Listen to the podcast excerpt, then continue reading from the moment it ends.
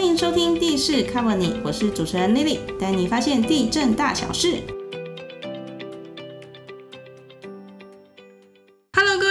大家好，我是丽丽，欢迎收听第十 Cover 你。之前呢，我们在节目中有帮丽丽家楼下的阿北来说明是呃什么是地级图的重测。那如果收到地级重测的通知书呢，也不用担心是诈骗集团。结果啊，过了几天，突然有人来按我们家的门铃，哎，然后他就问说：啊，你是在地震局上班的丽丽吗？我是住在这个社区的陈太太啦。那我想跟你请教吼，啊，我收到一份不动产纠纷调处的开会通知单，啊，上面说要土地。割呢？但是我又没有去申请，我怎么会收到通知单？哎，现在是不是整个社区人都知道说 有土地的问题就来问丽丽？我我也不知道哎。不过上次那个问地级图统测的阿飞是社区主备，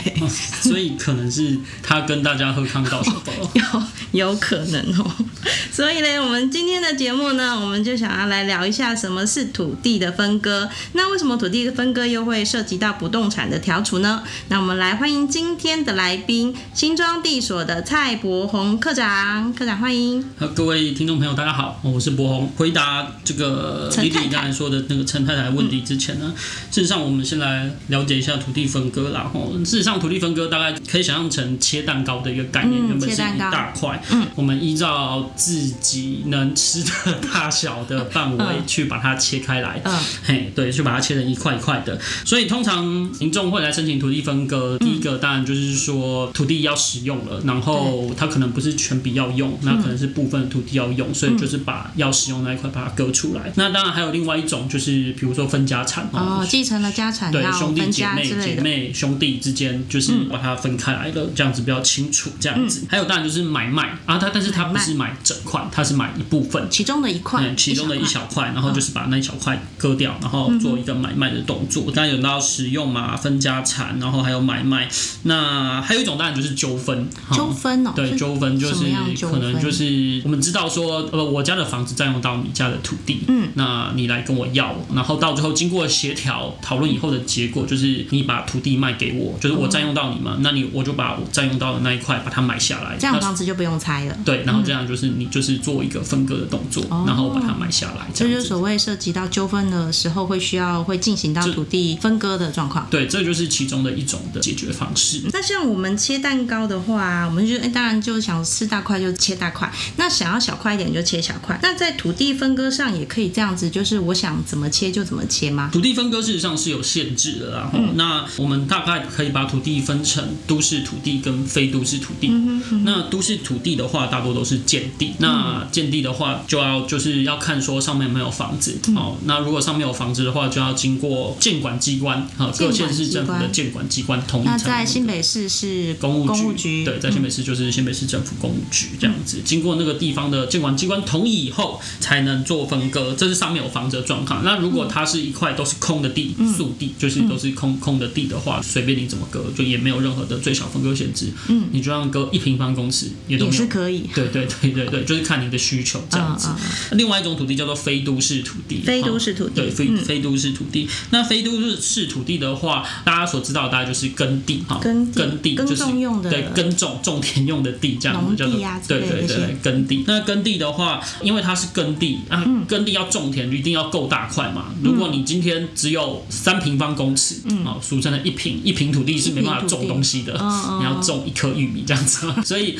呃这样子是不能割的，所以它会有最小分割限制。那呃耕地的最小分割限制就是两千五百平方公尺。两千五百平方公尺的话，换算大概就是零点二五公顷，对，七百多平。所以我有一块地要分割的话，我可能至少要五。千平方公尺才能分成两块两千平方两千五百平方公尺的地，对对，这样概念这样子。对，那还有另外一种，嗯，就是刚才讲完了耕地，那还有一种呢，就是林业用地。啊，林业用地的话，事实上各县市政府这是各县市政府自己去设立的一个标准。那在以新北市来说的话，它是以一千平方公尺为一个最小分割限制。哦，林业用地是一千平方公尺。对对，就是等于说，事实上这些东西都是因为林业用地也是一大片嘛，所以等于。说它就是要造林嘛，现在就是那个什么温室效应，对这种 这种东西的，对，所以林业用地也不能太小，所以这些东西都是为了要保持那一块地能够就它的呃使用管制的一个规定，嗯，因为它是领用地啊，就要种树嘛，那那那个耕地就要种田，种田，嗯，主要是能为了它土地的顺利目的地使用对，能够顺利使用的一个规定，这样。那如果说土地分割上面啊，我有没有一些申请资格或是条件之类的这种这种规定？呃，这当然是有分割的话，当然就是说要所有的土地所有权都要同意才能分割，就等于说你在申请书上面的申请人就是每一个所有权都要写下去这样子。哦，那当然，呃，人数越多，困难度就越高。如果今天单独所有，今天就是我一个人单独所，有，或者是兄弟姐妹可能三五个人一起共有，这样也相对容易一些。对，就是你嗯能找得到的。那比较困难就是说，呃，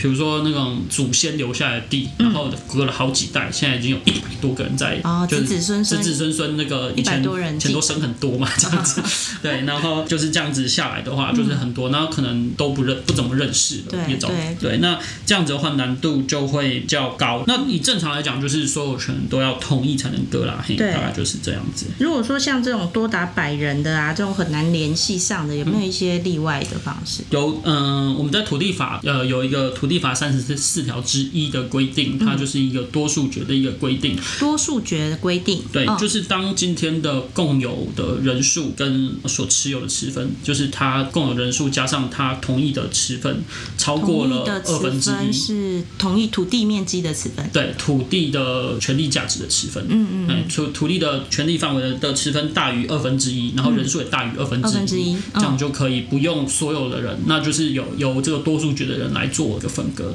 那另外一种就是它的持分已经超过了三分之二了，那就可以不用管人数。哦，就是就算只有我一个人，然后我的持分超过三分之二，我也可以自己决定，对这个意思。对对对对对。哎，那科长，就我所知啊，那个土地的分割，我们会比较常听到的，可能会有标示分割，还有共有物的分割。那这两种分割会有什么样的不同？标示分割跟共物分割哦，那我们就先以标示分割来说好了。嗯标示分割，因为它割出来，事实上只它没有动到所有权人，它就是在那个地籍图上面画下一刀，嘿哦对，就是等于把土地一分为二或一分为多少这样嗯子。那只是单纯的地籍图的一个画一条线，画几条线这样子。嗯所以它本身所有权人没有异动，所以它就称之为标示分割。嗯那共物分割的话，它就是割完以后，土地所有权人会不一样这样子。那我举个例子来说明好了，就是说，比如说有一对姐妹，她继承了父母亲所留下来的土地这样子，他们的继承下来，可能我以最简单的例子来讲啦，哈，都是二分之一、二分之一这样子。如果今天她只是等于说那一块土地，她只要现在目前有想到说有有一部分要盖房子，那剩下的还没有想好要做什么，那她就把它把要盖房子的那个区块割出来，然后他们两个姐妹要共同经营，就是等于说我要合伙，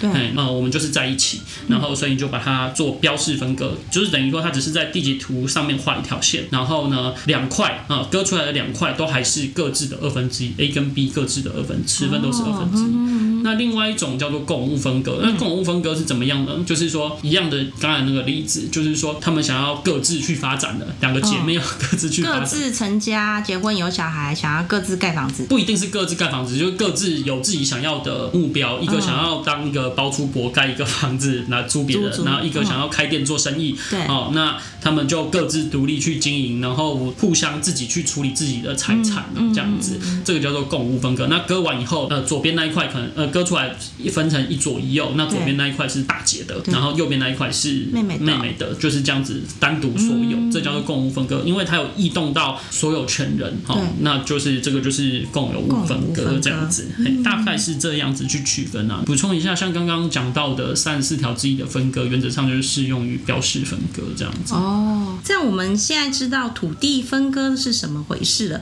可是我们家那个社区的陈太太，为什么她在没有申请的状况下，也没有跟别人有纠纷，却会突然收到不动产纠纷调处的开会通知单呢？这个事实上就是刚才说的，就是说土地所有权人非常多的时候，嗯，刚刚的状况可能是互相都认识，所以才有办法说大家都一起出来，然后来做这个分割。嗯，但是当今天就像是我刚才举的例子，就是很久以前的祖先这个留下来的这个财产，然后经过的不断的继承。嗯，那现在可能已经有一百个人了。嗯，事实上子子孙之间事实上根本就不认不。熟悉呀、不认识，对，不认识，根本没有也没有联络的方式。那今天如果一个或或者是也有人会把瓷粪卖掉这种状哎，况。对，有，我们也不能呃想象的这个子孙都非常的争气，这样子，呃，就是 他有可能被被拍卖掉，或者是自己把它卖掉的，然后这个是个人的自由啦，这样子。那呃，就是卖呃卖给了不认识的人了，那事实上根本没有办法联络，那可能也没有很很难有共识。那这时候如果今天有一群呃，不要说一群人，一个人好了，一个人他想要使用他自己的那个范围，想要把土地割出来。对，想要使用自己的范围，因为如果是共有土地的话，原则上这些人都要，你要做任何的事情都要经过这么多个人的同意。嗯，一百个就要一百个人同意，对两百就要两百个人同意，对对对对，这个是有非常大的难度的。他想要利用他的土地的时候，这是很困难的。所以等于说，就是利用不动产纠纷调处，然后最后走向共有物分割的方式，然后把自己的那个那个部分把它独立割出来，它就变成单独所有。嗯哦，那它就可以就是能够自由自在的运用它的土地这样子。那所以刚刚也回归到刚才讲到的三十四条之一，它适用于标示分割。那共有土地，它想要共有物分割的话，然后又找不到这么多人，那就可能就是要用不动产，就是可以采用不动产纠纷调处的一个方式。对，那当然也可以走法院去提诉讼，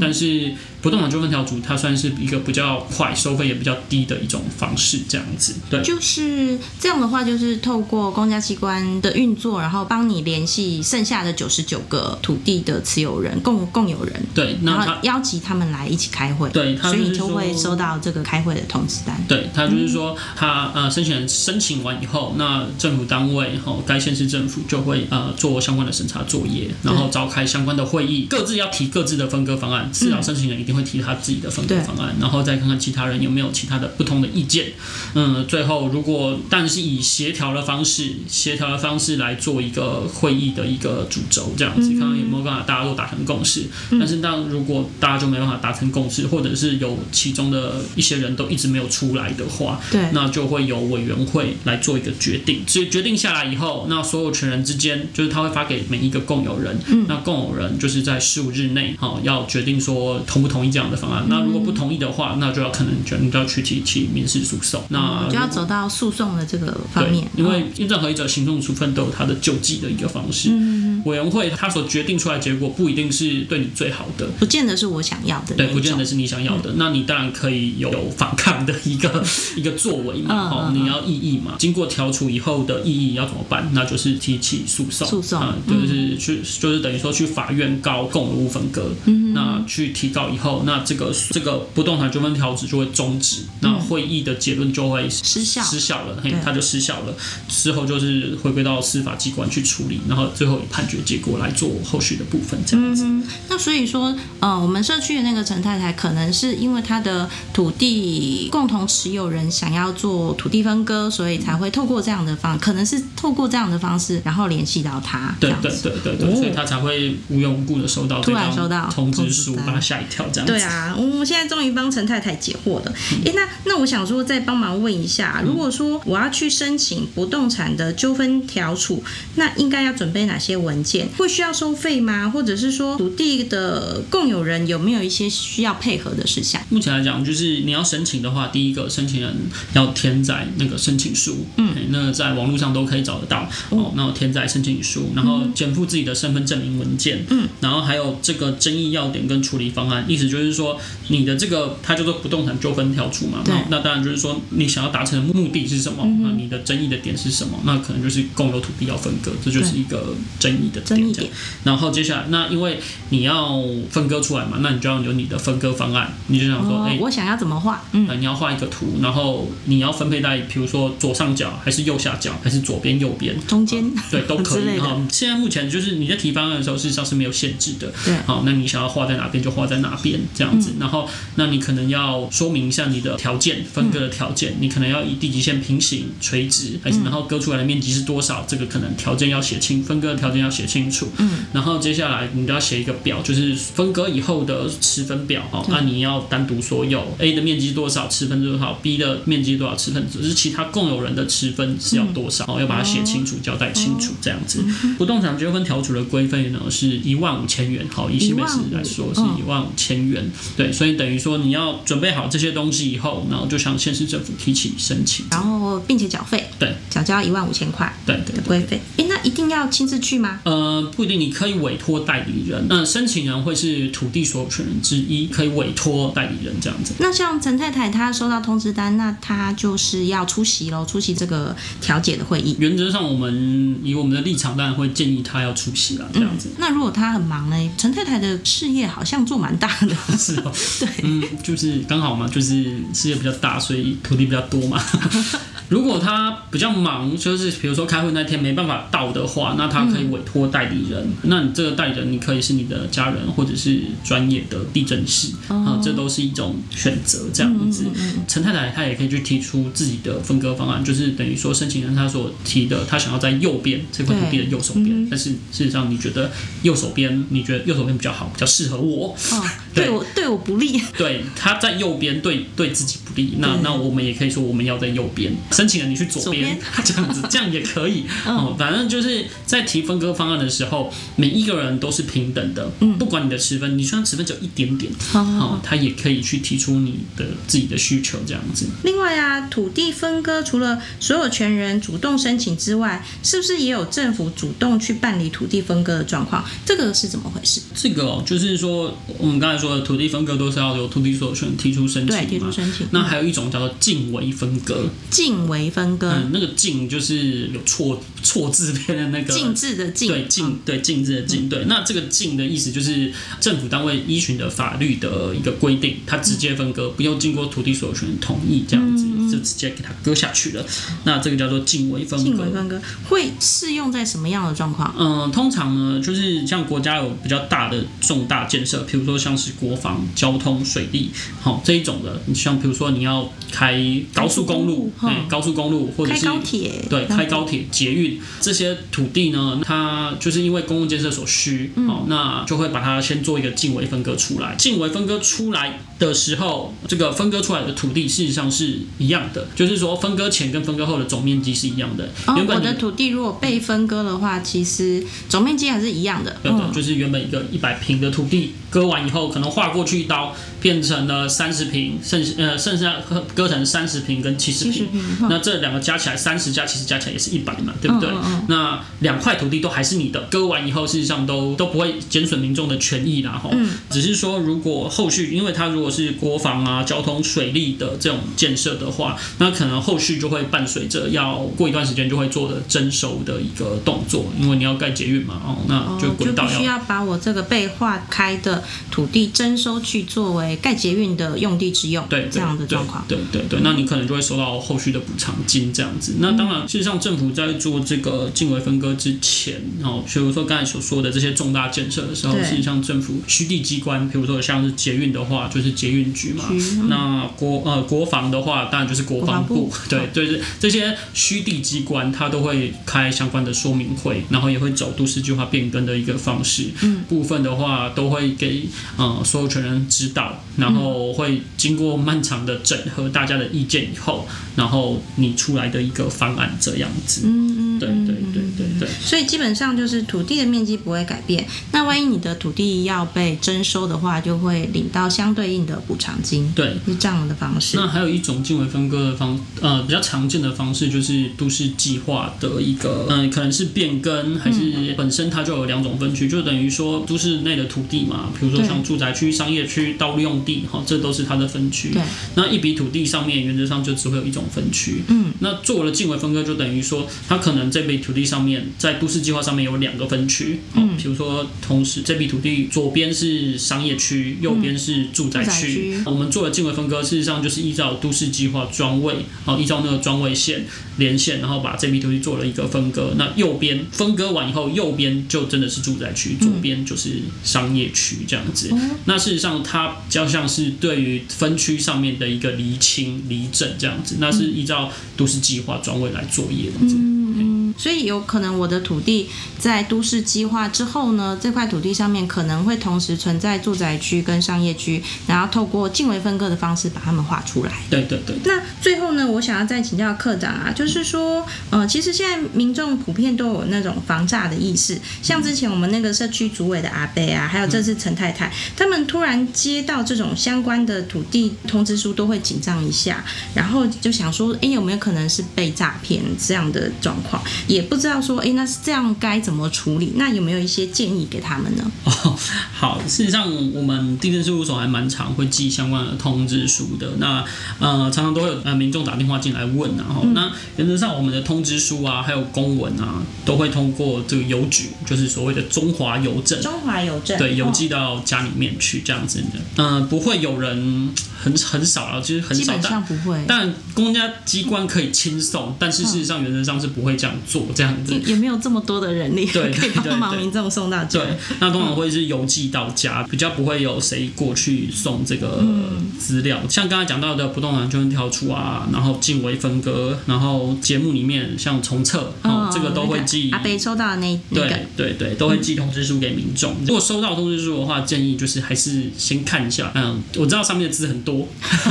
可能看到就有点眼花缭乱，但是就是公文不好阅读。对，就是还是耐着性子先看一下，然后那就是依照内容说明办理就可以。原则上那个通通通知书都会写的蛮清楚的。嗯嗯。那如果真的看不懂，嘿，对我知道那个公文不是很好看，那不容易看。对对，不容易看啊。那如果如果看不懂的话，那事实上通知书上面都会有承办人的姓名跟电话。那建议当然就是打电话过去，直接打电话问。对对对，就是说不要说就是收到通知书以后就把它丢在旁边，然后就觉得说这不重要，好像这只是寄一个文书过来，嗯就就把它放在旁边，然后就忘记了。那这样事实上有的时候你的权利、你的权益就会慢慢的流流失掉了，被忽被忽视了这样子啦。所以建议还是还是看一下。嗯嗯嗯。所以像陈太太这种状况，或是像之前社区阿贝那个状况，其实不用等到丽丽在家再来按按电铃，直接打电话去问，其实就可以了。对，这样最快也最方便，也最能够了解到底通知书的内容是什么，那需要配合办理哪些事项。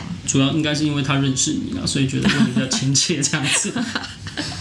那么一般来说啊，其实土地是民众最重要的资产嘛，以大部分的人来讲，那所以处理土地相关的事物，我们都会特别的格外谨慎跟小心。今天非常谢谢博宏科长帮我们说明的呃常见的土地分割的一些种类。那如果呢像陈太太这样收到不动产纠纷调处的通知单呢，也不用太紧张，依照通知单里面的内容去办理就可以喽。那我们今天的节目就先到这边，记得给我们五星好评还有订阅。也请多多关注我们新北地震的脸书粉丝团，才不会错过精彩的节目哦。那我们下一集空中再相见喽，拜拜，拜拜。